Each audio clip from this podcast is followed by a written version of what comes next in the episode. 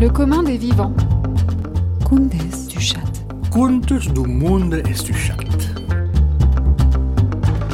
L'extraordinaire dans l'ordinaire de la vie des gens. L'histoire par celles et ceux qui la font.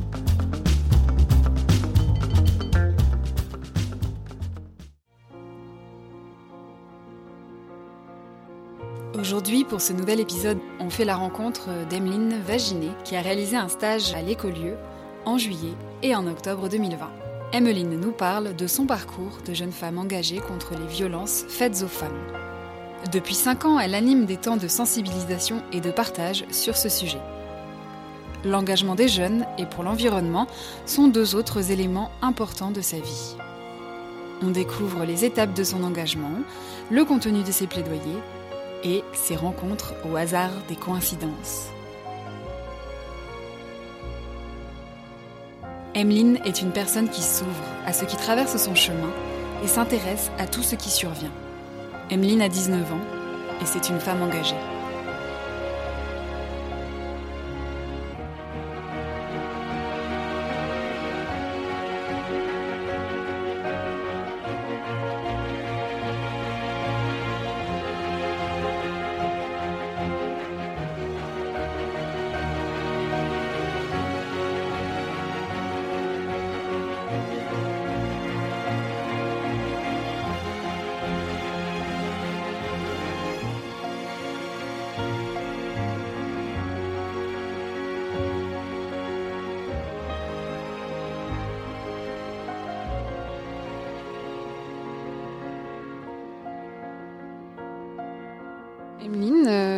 Pourquoi tu as choisi cette musique? En quoi elle te touche? Alors j'ai choisi cette musique parce que j'ai vu le film euh, Human, du coup, qui est un, film sur les humains. Et en fait, cette musique, elle représente notamment euh, en fait un passage où il y a euh, plein de portraits d'humains qui défilent.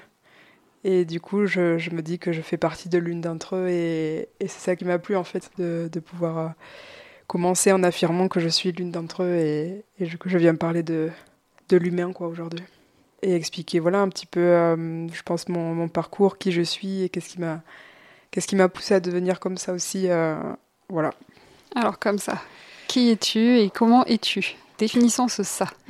Alors euh, ça j'entends par là l'aspect engagé euh, notamment euh, j'étais je me suis toujours sentie différente je pense dès, dès mon plus jeune âge.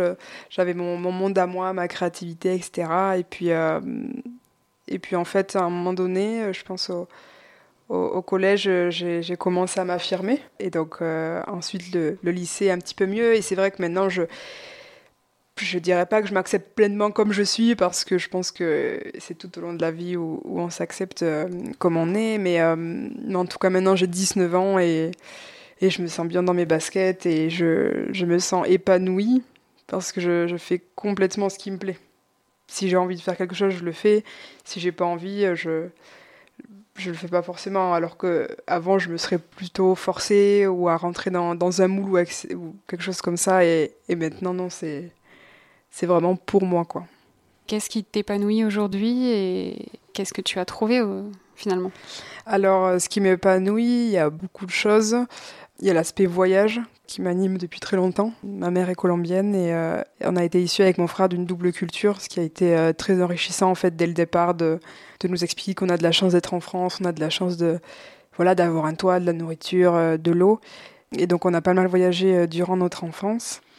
Et ça m'a appris voilà beaucoup d'ouverture de, d'esprit, moins de moins de préjugés, euh, plus accepter l'autre comme il est avec sa différence même si c'est c'est pas évident parce que ça va vite dans ma tête et, euh, j'ai un peu du mal parfois de voilà d'accepter les, les gens euh, qui ont qui ont d'autres centres d'intérêt aussi.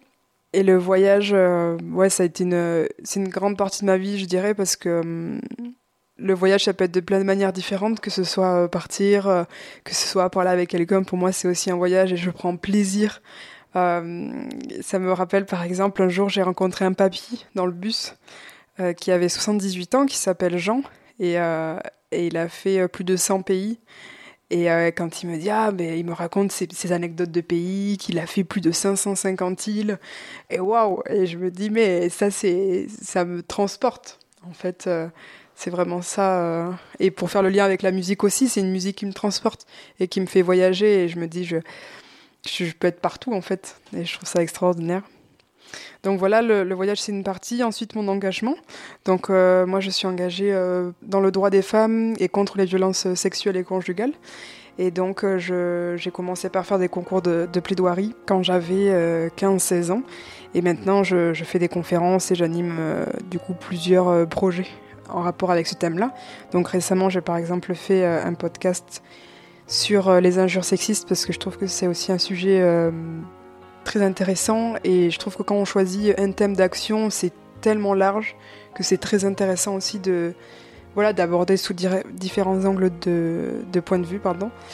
Et, euh, et là, prochain projet, c'est faire quatre interventions dans quatre classes de troisième dans deux semaines pour les, sensibiliser contre les violences. Et du coup, c'est la première fois que je vais voir un public aussi jeune, donc c'est vraiment euh, voilà quelque chose qui m'anime de me sentir utile, je pense, dans la société, parce que hum, voilà, on, dit souvent euh, le, monde va mal, etc. Mais si on participe pas à l'élever, c'est trop facile, quoi.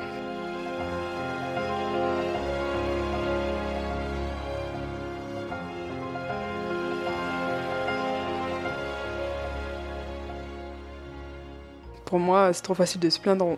On, peut faire quelque chose en fait à notre niveau. Et quand j'ai j'ai des victimes qui se hum, qui se confient à moi ou quand j'ai des profs qui m'appellent et ils me disent Emeline, j'ai j'ai un, un élève qui s'est confié, qu'est-ce qu'on fait? Waouh, je me dis c'est extraordinaire. En fait, je deviens une personne ressource, donc euh, je, je connais les euh, les euh, les organismes du coup qui sont liés avec ça. Et voilà, je trouve ça extraordinaire en fait de me dire que moi en tant que personne, ben j'ai pu contribuer euh, à que d'autres personnes puissent, euh, en fait, sur la libération de la parole notamment, mais aussi voilà, puissent se reconstruire, etc. Et vraiment, ça, je trouve ça extraordinaire. Donc, euh, grosse, grosse partie de ma vie aussi. Et ensuite, par ailleurs, donc c'est plus l'engagement de jeunes en, général. Et, euh, et l'environnement un petit peu aussi. Donc l'engagement de jeunes en général, je suis coordinatrice d'un collectif de jeunes qui s'appelle À notre tour. Euh, donc en fait j'avais plein de jeunes engagés dans différents domaines. Et, euh, et je me suis dit mais ce serait super qu'on puisse se regrouper en fait pour, euh, pour faire un collectif de jeunes. Et, euh, et donc on était cinq au début, donc on a créé un, un livret qui s'appelle Jeunes engagés, qui a été diffusé dans les Landes pour, pour montrer un petit peu aux jeunes, voilà, qu'est-ce qu'on, à quoi on avait droit, des choses qui existaient, des aides, etc. Et ce qui me plaît, voilà, c'est toujours dans l'idée de la transmission en fait, donner des petits, des petits outils quoi à tout le monde. Et donc dans l'environnement, par exemple, c'est aussi montrer l'exemple sur euh, euh, notre consommation, que chacun peut être acteur, que ce soit euh, à une grande échelle, comme je dis, quand on est dans une association, etc., mais que ce soit aussi dans nos foyers, en fait, avec nous-mêmes, juste avoir des questionnements et dans notre manière de consommer, par exemple. Et, là, j'ai fait un ramassage de déchets, par exemple. Euh, là, ça fait hum, depuis décembre, du coup, que j'ai commencé, et je trouve ça génial aussi de pouvoir concilier, euh, justement, ben voilà, retrouver les amis, etc., et à la fois faire une bonne action. Et hum, j'ai beaucoup de, personnes que j'ai côtoyées qui me disent, mais euh, voilà, le lendemain, il va y avoir autant de déchets, etc., mais je dis, mais ça, c'est pas mon problème. En fait, moi, j'ai fait ma part. Et pour moi, c'est plus ça, c'est vraiment dans l'esprit de faire, faire sa part, et, hum, et j'ai l'impression de la faire aujourd'hui, peut-être pas assez, j'aimerais faire plus, mais ça arrivera à un beau moment. Mais, euh, mais voilà, pour l'instant, je, je me fais mes petits outils, mes petites armes aussi, parce que c'est pas évident quand on est jeune. Je, je le dis souvent aussi que euh, voilà, il faut vraiment s'affirmer et euh, on nous laisse pas forcément beaucoup d'espace non plus. Ou alors même si on nous laisse des espaces, je trouve que c'est pour se pour dorer l'image en fait des adultes et pas pour nous écouter quoi. Par exemple, donc on, avec le collectif, là, on est en train d'écrire un livre sur les jeunes qui sont engagés en Nouvelle-Aquitaine qui sortira en, juillet prochain. Et euh, donc, il y a 12 départements en Nouvelle-Aquitaine. Et moi, je m'occupe de, quelques départements et j'ai notamment appelé euh, un, département. J'ai regardé tous les services jeunesse. Donc, il y a quand même un relayeur d'informations très important. Je travaille euh, beaucoup avec celui de Dax, ça se passe très bien. Et j'ai appelé tous les services jeunesse d'un département pour savoir si on listait jeunes qui étaient engagés. Et j'ai eu zéro réponse positive. Et là, je me suis dit, mais en fait, c'est pas possible. je, je, hum, c'était pas une question compliquée pour moi. Voilà, quelqu'un qui est engagé, que ce soit, euh, comme je l'ai dit, très euh, mais, personnellement dans, dans sa consommation, etc., par exemple, ou dans une association, etc. Et là, non. C'est pour ça que moi je pense qu'il y a des, des, structures qui existent et c'est super, hein, c'est très important. Mais à la fois il y a une espèce de cassure, j'ai l'impression, entre la réalité euh, ben, avec les jeunes en fait justement et ces institutions-là qui sont euh, sûrement ouvertes, il n'y a aucun souci là-dessus. Mais c'est vrai que waouh, l'échange, euh, il y a certains endroits où c'est très très compliqué. Et donc c'est là que je trouve dommage en fait. Euh, d'un côté on a des jeunes qui veulent s'engager ou non, hein, il y a tout type de profils. Et à côté de ça, euh, pour moi, soit on a des choses pas adaptées, ou soit on a des choses qui sont pas connues. Et c'est pour ça aussi que je, je veux être un petit peu le lien entre euh, le jeune et l'engagement. Donc euh, là, je suis sur plein de projets en même temps, mais c'est ce qui me plaît aussi. Donc je, je coordonne les, les, projets et je voilà, j'amène les jeunes soit pour leur premier engagement ou pour pour les engagements des engagements habituels en fait. Mais, euh, mais voilà, c'est très important pour moi de, de montrer qu'on peut être jeune et engagé. Et de parler de jeune à jeune, euh, je trouve que c'est ce qui marche le mieux en fait. Et alors, qui s'occupe euh, de toi? Moi, d'abord. non, je trouve que c'est important déjà, soit de, de, de, se connaître, et je connais aussi mes, mes limites, et je, je commence à, à, pas mal connaître mes failles aussi, hein, ce, qui est, ce qui est important. Je dirais pas qu'on qu'on s'occupe de moi, mais qu'on m'accompagne. Quoi, plutôt, donc je, je suis actuellement en BTS développement animation des territoires ruraux à, à Auch. Et donc, j'ai une, super équipe pédagogique qui, euh, qui me suit vraiment, en fait, euh, derrière, voilà, qui me soutiennent dans mes projets, ce qui est très important aussi parce que, comme je leur ai dit, j'aurais pu tomber sur des cons. Et voilà, ça m'est déjà arrivé de rater des cours parce que je faisais une conférence ou parce que j'avais une réunion. Et ok, ils ont confiance, ils savent que je rattrape les cours, je suis quelqu'un de de sérieux en fait. Et, euh, et du coup voilà j'ai cette chance là je pense de, de ce côté là côté euh, personnel aussi euh, j'ai des une famille qui me soutient aussi plutôt globalement. Et ensuite j'ai des amis aussi de tout âge. Moi je dis c'est ce qui me c'est ce qui me nourrit aussi. Et le, le fait de, de faire plein de projets aussi c'est ce qui m'a fait mûrir aussi et avoir une autre une autre vision je pense ou en tout cas découvrir de nouvelles choses que je vois pas euh, souvent en fait euh, dans notre euh, quotidien de jeunes. Et, donc je, côtoie beaucoup de personnes de plein de plein de milieux différents et que je rencontre un peu partout. Là j'étais récemment avec une amie que j'ai rencontrée à Blablacar par exemple. Et en fait je trouve ça génial. Je me dis tout est improbable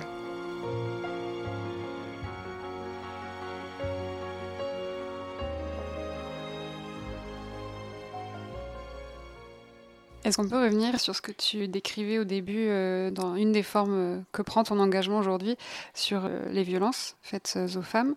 Tu parlais de ressources et d'outils dont tu t'es armé petit à petit. Et notamment, tu as évoqué que là, dans 15 jours, tu allais faire des séries d'interventions dans des classes. Est-ce que tu peux revenir un peu sur la chronologie de comment tu en es arrivé à, à t'engager dans cette thématique? Comment tu t'es informé Comment tu as eu ces outils en main? Et comment aussi tu t'es retrouvé face à différents publics? Quels étaient ces différents publics euh, et qu'est-ce qui se passait dans ces rencontres? D'accord. Du coup, je pense que j'ai eu euh, d'abord une éducation euh, où on était assez égaux avec mon frère, parce que j'ai un, frère, donc je pense que ça a été... J'ai eu de la chance aussi justement d'avoir grandi dans un milieu où, où on me mettait pas de côté parce que j'étais une fille, etc. Et puis, mais j'avais pas trop conscience oui, voilà, un petit peu les qu'il y avait un écart de salaire encore, en fait des choses où ça semblait assez loin de moi finalement, puisque la vie active me semblait euh, très loin de moi, de moins en moins malheureusement. Mais euh, mais en fait le, déclic ça a été en, seconde. J'étais euh, au lycée agricole de Wairoleuil dans les Landes.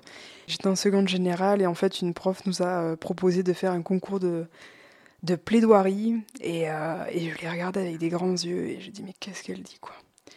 Euh, je savais pas du tout ce que c'était. Et donc elle nous explique, euh, voilà, donc on va vous proposer un, concours d'éloquence. Donc là, ça me parlait un peu plus, mais ça faisait très euh, avocat. Mais qu'est-ce qu'elle nous demande? Moi, je je vais pas défendre. Et, donc voilà, le, thème était très large. Donc c'était sur les droits humains en, en, partenariat avec la Ligue des droits de l'homme des Landes. Et du coup, donc il fallait défendre un sujet.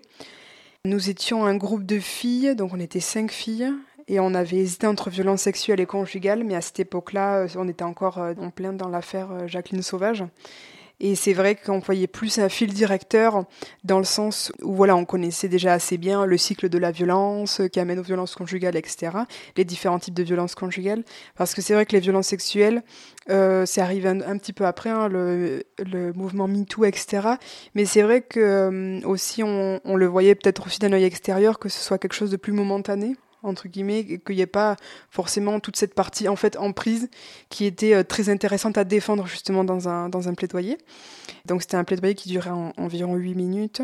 Et je l'ai écrit en, en, 50 heures à peu près. Un bon plaidoyer, c'est entre 50 et, et 60 heures euh, pour compter toutes les répétitions et la partie de documentation qui est énorme. Euh, je pense qu'il y avait une bonne quinzaine d'heures juste de, de vidéos. En fait, euh, voilà, regarder des concours d'éloquence qui avaient été faits, regarder des victimes. Pas pour se mettre dans leur peau parce que c'est, pas possible, mais euh, voilà, pour comprendre un petit peu le mécanisme qui les a amenés à, à vivre ces violences-là aussi. Hein, parce que si on, si on s'en rapproche de plus près, en fait, euh, il y a des failles qui se, qui se retrouvent dans, dans beaucoup de, de types de victimes. Et puis, et puis donc voilà, j'apprends mon texte, je me lance devant deux classes de seconde à cette époque-là et un jury. Euh, et là, je pense qu'il m'a marqué le plus, c'est quand je vois quelqu'un pleurer. Et là, je me dis waouh. je me dis waouh, mais en fait, ce qu'on peut dire à l'oral, euh, les mots sont une arme. Vraiment, c'est ce que je dis beaucoup, même dans mes interviews. C'est je dis, je, les mots sont une arme, il faut pas l'oublier, le savoir aussi. Et donc euh, voilà, de, j'arrive première en fait euh, à ce moment-là. Ensuite, je, le fais devant la ville de Dax, là où c'était euh, mon, plaidoyer. Et ensuite, je monte au niveau départemental et j'arrive première départementale. Et à partir de là, je me suis dit, mais en fait, euh, voilà, je dois continuer parce qu'il y, a un réel sujet, même si je m'étais pas renseignée comme je suis renseignée aujourd'hui, puisque j'avais 16 ans quoi à l'époque. Et je pense qu'on n'est pas du tout dans la même dynamique, même si c'est le début des questionnements sur la sexualité et, et plein d'autres choses. Voilà, ça vient ça c'est venu plus tard en tout cas pour moi surtout de ma construction de femme aussi euh, voilà je me sentais très adolescente euh, à ce moment-là.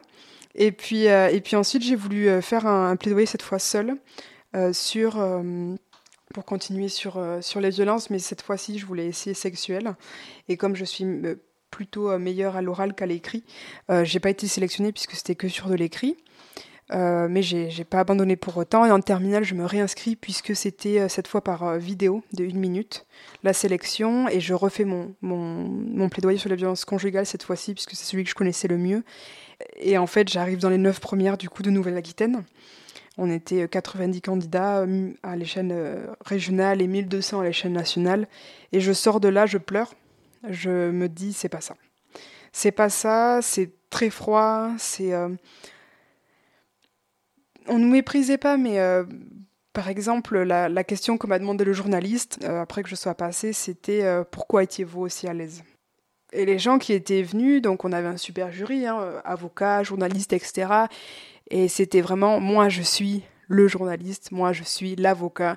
Et puis il n'y avait pas un verre d'eau, délibération en 10 minutes. C'était vraiment un concours sans, sans, goût et sans odeur. On était au sous-sol du musée d'Aquitaine un accueil froid et euh, une délibération froide. Et donc je me suis dit, voilà, c'est pas ça. Et puis après, j'ai mon bac et je pars euh, du coup en BTS à Hoche. Et là, je, je découvre qu'ils ont un réseau qui s'appelle euh, Réseau Humain Égalité. Et en fait, c'était le, premier réseau en France où les entreprises ou des entreprises, des associations, par exemple, ils adhèrent à une charte pour dire qu'ils vont faire attention en fait à, par rapport à ce sujet-là. Et là, je me suis dit, il faut que je m'intègre dedans, et donc je vais créer une, une soirée sur, euh, donc sur les violences. Donc je me suis dit, je vais faire mon plaidoyer au début, et une fille qui, euh, qui était euh, novice, mais qui était très branchée pour le faire avec moi, je l'ai, je l'ai embarquée dans cette aventure avec moi. Et ensuite, j'avais réussi à trouver deux victimes qui voulaient témoigner. Donc une violence sexuelle et une violence conjugale, qui étaient toutes les deux jeunes. Donc il y en avait une de 18 et l'autre de 21 ou 22 ans. Et en fait, j'ai fait vraiment la communication, euh, comme on peut dire, un peu à l'arrache. Euh, j'avais les cours en même temps, je suis passée devant 200 étudiants, euh, venez à la soirée, je leur ai donné 2-3 flyers. Et en fait, j'arrive à la soirée, on est 110. la salle est comble, j'ai des professeurs qui sont venus. j'ai les trois quarts de ma classe, j'ai la procureure, conseillère régionale, départementale, des CPE, des gens qui travaillent dans le social et d'autres étudiants. Et là, je me dis, waouh, euh, j'aurais jamais pensé. J'avais pas peur. J'étais excitée, j'étais, euh, j'étais dans mon élément. Vraiment, euh, mais c'était impressionnant. Voilà, c'était plus impressionnant. on, avait acheté les paquets de mouchoirs pour les gens. Parce que ça y est, on avait compris que les gens auraient pu être émus. Et en fait, je, voilà, je commence par faire mon plaidoyer. Et ensuite, je fais euh, donc il y a les deux victimes qui, qui, interviennent. Et en fait les gens s'attendaient pas à voir des victimes aussi jeunes. Et c'est ce qui est ressorti. Et c'est vrai que voilà toujours dans l'idée de, de, parler de jeune à jeune pour moi c'était hyper important aussi parce qu'on le voit hein, que ce soit dans les vidéos sur les réseaux sociaux etc euh, on voit très peu de de femmes jeunes qui sont victimes ou d'hommes jeunes, hein, puisqu'il y a les deux. Hein. Et, et, du coup, c'est vrai que c'est important voilà, pour moi aussi de montrer que c'est un sujet qui touche tout le monde, et aussi bien les, jeunes que les personnes âgées ou que les, les, les garçons et, et, les filles aussi. Hein. Et, euh, et, donc voilà, à l'issue de cette soirée-là, donc beaucoup de, beaucoup de pleurs et beaucoup de, de, libération de la parole aussi. Euh, énormément dans mon lycée, j'étais devenue euh, un, un espèce de symbole voilà, je le voyais dans le regard. Euh, mes professeurs étaient, euh, étaient admiratifs et ils m'ont demandé conseil et j'étais fière aussi de, de leur montrer qu'on n'était pas seulement étudiants en fait, mais qu'il y avait une vie derrière et qu'il y avait euh, beaucoup, beaucoup d'élèves qui avaient subi ou qui avaient été battus, etc. Et donc par la suite, j'ai fait des conférences et puis, euh, et puis après, j'ai fait plus des présentations, voilà, pour présenter un, pourquoi, pourquoi je voulais faire ça. Après, j'ai fait euh, quelques formations aussi pour me renseigner avec euh, le collectif Nous Toutes, qui est un collectif féministe qui a été créé à, à Paris. Ça, c'est quelque chose que je conseille beaucoup aux personnes puisque c'est vraiment accessible à, à toutes et tous, et puis c'est gratuit. Donc, il y a sur les violences sexistes et sexuelles, sur la culture du viol en France, un terme assez complexe, mais finalement, on est vraiment bien ancré dedans. On y reviendra sûrement tout à l'heure. Tous les plaidoiries que tu as faites, les conférences et ces formations, à chaque fois, est-ce que c'est des contextes pensés euh, pour toutes ou est-ce que tu as senti qu'il y avait peut-être plus de femmes ou tu as senti que ça aurait été peut-être plus judicieux qu'il n'y ait que des femmes, que ce soit en non-mixité? Est-ce que tu t'es déjà posé cette question-là? Alors, euh, moi, je trouve que les... dans mes formations, euh, par exemple, quand j'étais à la Paris, on était 500 et euh, il devait y avoir 90% euh, de femmes. Et je m'étais retrouvée à côté d'un homme. Alors là, je, lui avais parlé, euh, il avait, il avait 60 ans. Je dis, mais qu'est-ce que vous faites là? Qu'est-ce que vous faites là? Qu'est-ce. Et en fait, c'était un professeur de Versailles. Et voilà, il me dit, écoutez, je, je viens parce que voilà, je sais qu'il y a des élèves qui sont victimes. Et moi aussi, j'ai envie de, de prendre part en fait à ce sujet-là et ne, être au courant de ce qui se passe. Et j'étais là, waouh Mais c'est super qu'un homme se sente en fait intégré euh, à cette lutte-là, puisque souvent on parle des femmes, des féministes, des, et d'ailleurs, ça m'énerve grandement quand on, montre que des féministes extrêmes à la télé, parce que euh, moi, je ne me considère pas comme féministe extrême euh, à être misandre ou je ne sais quoi. Euh. ça, dessert le propos et ça sépare les, les, les, luttes. Et justement, ce que tu dis, c'est hyper intéressant qu'un homme qui plus est de 60 ans, prof à Versailles, donc plutôt classe sociale élevée, et qui non seulement se sent intégré, mais en plus fait lui-même la démarche de déconstruire et de se questionner et de s'éduquer. Complètement. Et après, j'ai l'impression que c'est aussi plus dur de parler de tous ces sujets-là avec les hommes. Moi, j'ai des, des amis avec qui je, parle assez librement de tout ce qui est euh, les, questions de sexualité, etc. Et c'est vrai que voilà, ils me disent souvent que leur position n'est pas facile aussi sur toutes les questions de, virilité, de est-ce qu'on peut draguer ou non, parce que est-ce qu'une femme va se sentir tout de suite agressée, etc. Et je leur dis que je suis complètement d'accord avec eux et que c'est, pas évident, hein, je pense, dans, dans les deux sens, mais c'est vrai que la discussion est importante. Et la discussion n'est pas forcément là dans nos sociétés, où elle est que entre petits groupes. Et euh, voilà, je trouve que c'est important euh, de, de confronter, en fait, différents avis. J'ai trouvé une confiance plus particulière euh, chez les hommes. Euh, les femmes, c'est les premières à se confier euh, quand j'ai j'ai fait mes plaidoiries, etc. Et c'est vrai que les hommes, ça vient après. souvent, c'est voilà dans la discussion parce que j'ai tellement étudié ce sujet que maintenant je sens. Et donc en fait voilà, je parle de ce sujet, donc je dis ah ben voilà, j'ai fait une conférence, j'apporte souvent le sujet sur la table, et puis des fois c'est au bout d'un an, deux ans, trois ans où ben voilà, j'aimerais te parler. en fait, il s'est passé ça dans mon enfance, et là je suis là waouh, mais est-ce que pendant les plaidoiries et conférences, il y a aussi, euh, même euh, voilà, dans une salle comble avec 110 personnes, euh, il y a quand même des gens qui prennent la parole et qui racontent? Alors, qui racontent, c'est plus, ils viennent me voir moi directement. Ensuite, devant tout le monde, non, c'est plus des questions, je dirais, un peu pratiques. Voilà, pour comprendre mieux ben, le, phénomène de l'emprise, pour qu'on ne parle pas, etc. Et, voilà, c'est plutôt des questionnements, j'ai l'impression, de la part de, la population. Ou ensuite, il y avait une, amie à moi qui était venue et sa question m'avait marqué. Voilà, c'était qu'est-ce qu'on peut faire, nous, en tant que citoyens, euh, aujourd'hui, pour. Euh, waouh!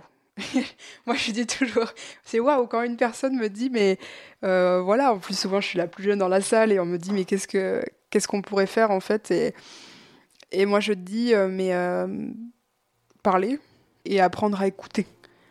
Je trouve que c'est important de de pouvoir accepter que ça existe aussi parce qu'il y a beaucoup de gens encore qui sont dans le déni, mais elle, elle a jamais ou lui, elle n'a jamais pu vivre ça. Et donc cette, cette, écoute est, je pense, très importante euh, et ne pas juger aussi, parce que c'est des questions qui reviennent beaucoup, hein, que ce soit dans la justice ou, ou, des proches, etc. Voilà, pourquoi tu parles pas plus tôt Mais t'es sûr Mais t'avais pas dit non Pour moi, c'est des questions qui n'ont même pas lieu d'être. Mais juste le terme, j'ai l'impression de culture du viol, quand j'évoque ce terme-là, j'ai l'impression que je suis misandre. Euh, soit que je suis misandre, soit que je suis extrême et que euh, j'ai l'impression que toute la société tourne autour du viol. Euh, non, mais j'ai pas dit ça quoi non plus. Mais j'avais beaucoup aimé une phrase d'une féministe un jour que j'avais entendue sur Instagram qui disait Tous les hommes ne sont pas des violeurs, mais toutes les femmes sont en danger de viol.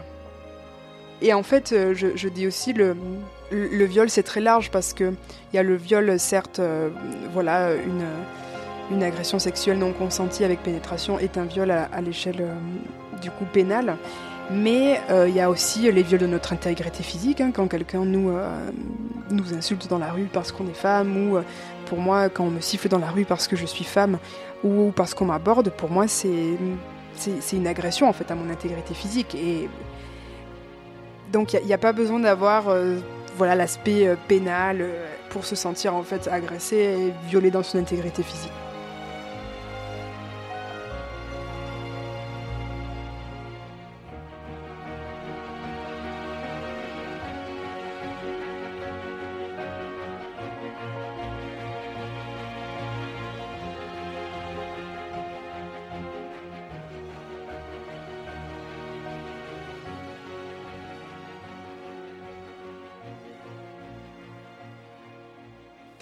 Coup, maintenant, euh, ben, comme, comme tu l'évoquais, je vais faire euh, quatre euh, conférences devant quatre classes de troisième.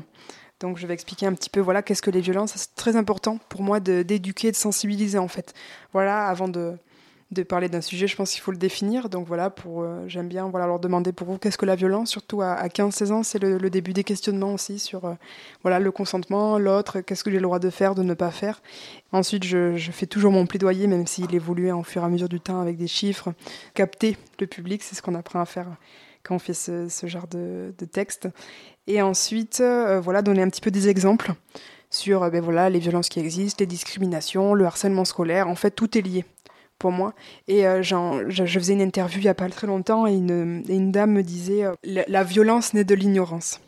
Elle disait si les gens voilà se questionnaient un petit peu plus et étaient moins ignorants, euh, voilà pourquoi je tape ma femme, pourquoi j'insulte quelqu'un, pourquoi je siffle quelqu'un, si il y avait cette conscience là en fait. Voilà pourquoi je dis ça d'où ça vient euh, etc mais finalement euh, on, on, serait dans un monde plus harmonieux et plus en paix. Waouh je me suis dit mais en fait euh, oui.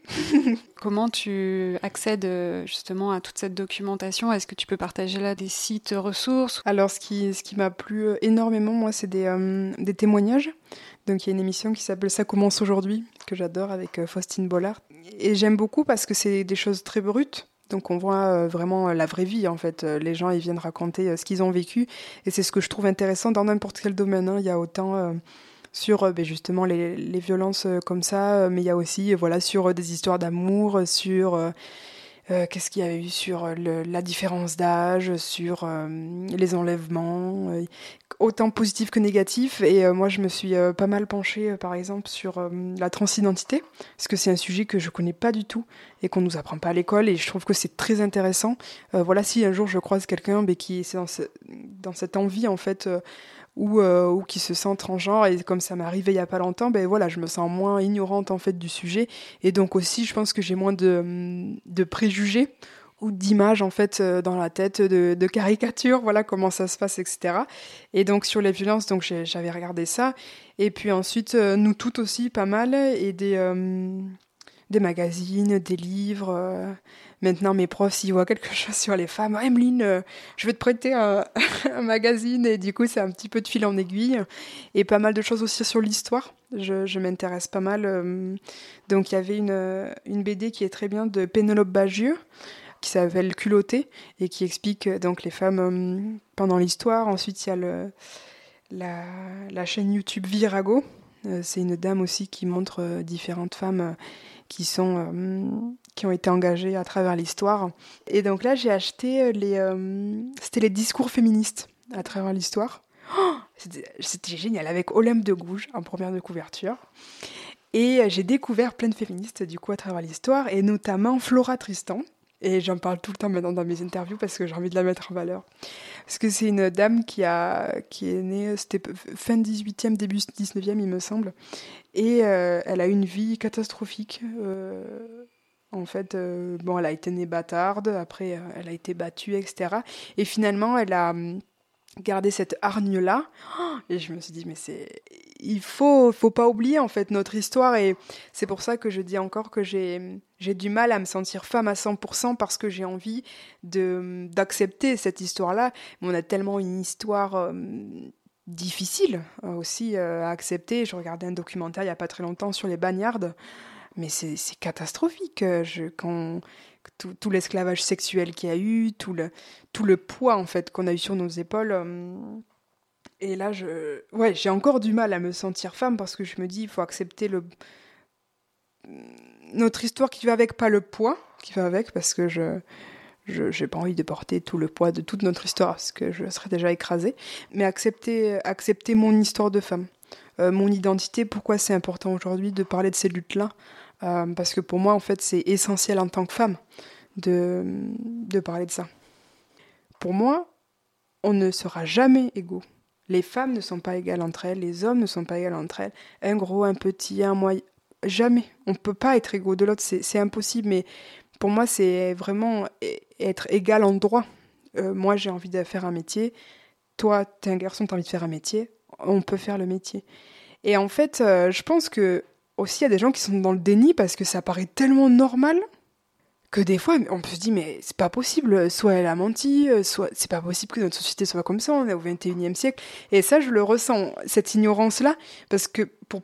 c'est déjà acquis en fait pour certains et je dis mais non c'est pas acquis mais soit l'information nous les informations nous montrent un angle de vue qui n'est pas du tout euh, le mien et je me reconnais souvent très très peu dans à la télévision par exemple ou même dans le journal et donc euh, ce qui est très important voilà c'est l'information. Je, suis quelqu'un maintenant je suis devenue quelqu'un à informer sensibiliser et dire euh, voilà un petit peu ce qui existe en France les bons et les mauvais côtés, parce que je dis souvent qu'il ne faut pas l'oublier qu'on a de la chance d'être en France, hein, quand on voit euh, en, Arabie, en Arabie Saoudite que, que le, je sais pas qu'on dit, le roi, le, prince, ou, qui, qui enferme ses filles, qui, je me dis, bon, quand même, j'ai de la chance de pouvoir venir librement, habillée comme je veux, euh, pour être euh, ici devant vous aujourd'hui. Le temps file. Il faut apprendre à conclure. Je veux bien dire mes futurs projets. Carrément. Du coup, j'ai pas mal de, de futurs projets sur, euh, sur l'engagement en général et au- aussi sur les femmes. Donc, euh, par exemple, j'aimerais partir cet été toute seule en- à Bruges en vélo, faire La Rochelle-Bruges, parce qu'il y a pas mal de pistes cyclables. Et, euh, et voilà, j'aimerais euh, mettre en valeur toujours les personnes qui sont engagées, donc en faisant des podcasts. Je croise les doigts, parce que c'est pas évident, je me lance tout juste. Et euh, j'ai fait un podcast il y a pas très longtemps, du coup, sur les injures euh, sexistes, euh, en partenariat avec le Centre Hubertine Auclair et ONU Femmes France, que j'ai gagné, donc je te laisserai en parler dans euh, le 8 mars. Et puis ensuite, j'aimerais faire un documentaire sur les jeunes qui sont engagés en France et pourquoi pas aussi faire une espèce de tournée euh, des femmes, euh, mais pas que aussi, parce qu'il y a des victimes hommes qui m'ont demandé euh, est-ce que euh, si un jour tu fais une vidéo, je veux que tu m'interviewes Waouh, oui, oui, avec plaisir. et ça a été une demande des victimes, en fait, de pouvoir parler en public, dire qu'est-ce qu'elles ont vécu, pourquoi elles n'ont pas parlé plus tôt, quelles sont leurs séquelles, etc. Et vouloir mettre leur pierre à l'édifice. Donc j'ai dit oui, donc un jour je ferai ça. Mais pour l'instant, je veux me concentrer sur ma construction de femme, parce que c'est quand même un sujet très dur, hein, on l'aborde pas, pas toujours, mais c'est un sujet euh, très très dur quand euh, on, se confie à moi, etc. Je, dois aussi encaisser et, prendre du recul là-dessus. Donc ça, ce sera dans un second temps, et puis ensuite je, continue bien sûr euh, mes conférences et, à passer dans, les classes. J'adore. C'est génial le projet de faire La Rochelle-Bruges en vélo. Ça me parle beaucoup. J'ai très envie de. Mais dans cette idée de construction de femmes, tu vois, moi j'ai 10 ans. 19, 11 ans. 11 ans, oh là là. J'ai 11 ans de plus que toi et, c'est maintenant que je prends conscience que j'ai besoin de construire cet être femme qui est en moi et, notamment, euh, c'est comme toi. J'ai senti qu'il fallait que je parte toute seule, euh, un peu à l'aventure, me confronter à moi-même, euh, à mes limites et les repousser. c'est chouette, je trouve, de se découvrir. Mm. Et cette idée de capter sur, sur la route aussi des, des témoignages, je trouve ça, je trouve ça parlant quoi.